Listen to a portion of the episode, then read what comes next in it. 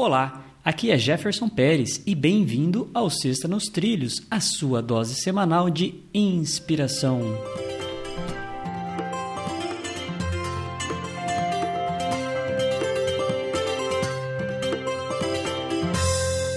E aí, Mr. Schmitz?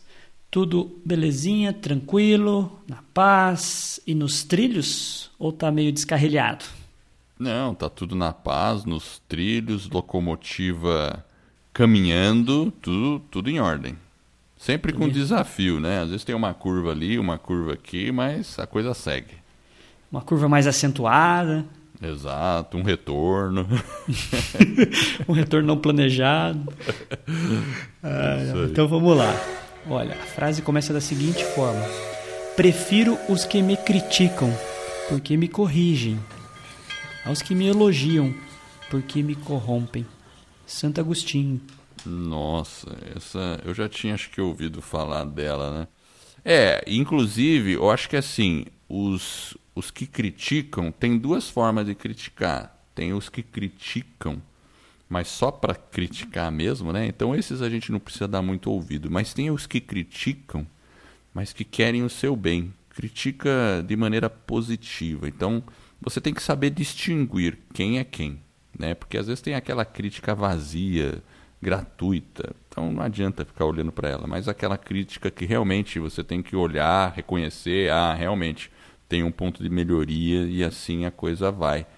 E o elogio também, você tem que tomar cuidado com o tipo de elogio que você recebe, porque às vezes o elogio bajulador, ele é maléfico, não adianta nada, né? De repente você acha que está abafando, todo mundo tá dando risada de você, alguém te elogia, né?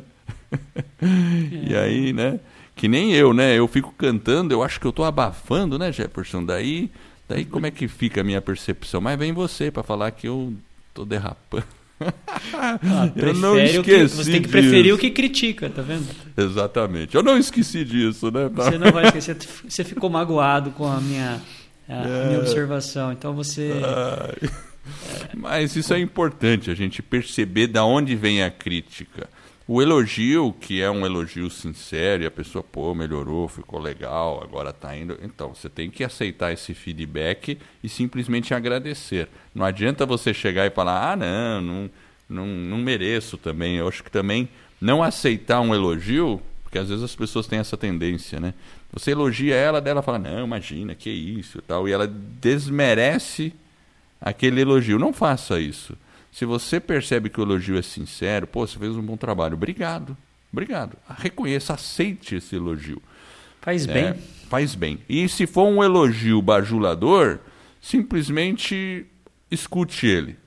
Como diz a nossa entrevistada Bel Mota, coloque em modo avião o sujeito, escute e deixe tudo bem. Então é questão de, de saber identificar uma coisa e a outra, né? É, e e a coragem para preferir os que criticam, ela tem que existir. A gente não pode apenas querer ouvir os elogios. Acho que as críticas são fundamentais para que é, você consiga realmente se corrigir, se ajustar e seguir em frente. Porque muitas pessoas, às vezes, algum comentário que você faz, ah, igual esse que eu fiz para o Edward, que ele pode melhorar a a voz dele, enfim. Aí ele leva pelo outro lado. Então não prefira, não seja como o Edward, que fica guardando mágoa e lembrando aqui no episódio ai, comentário ai. que o Jefferson fez. Mas é importante isso, é a gente realmente ouvir aquela crítica e se ela for uma crítica verdadeira, aceitar ela. Eu conheço muitas pessoas que às vezes não aceitam as críticas e às vezes a gente tem que realmente fazer a reflexão para poder melhorar e avançar.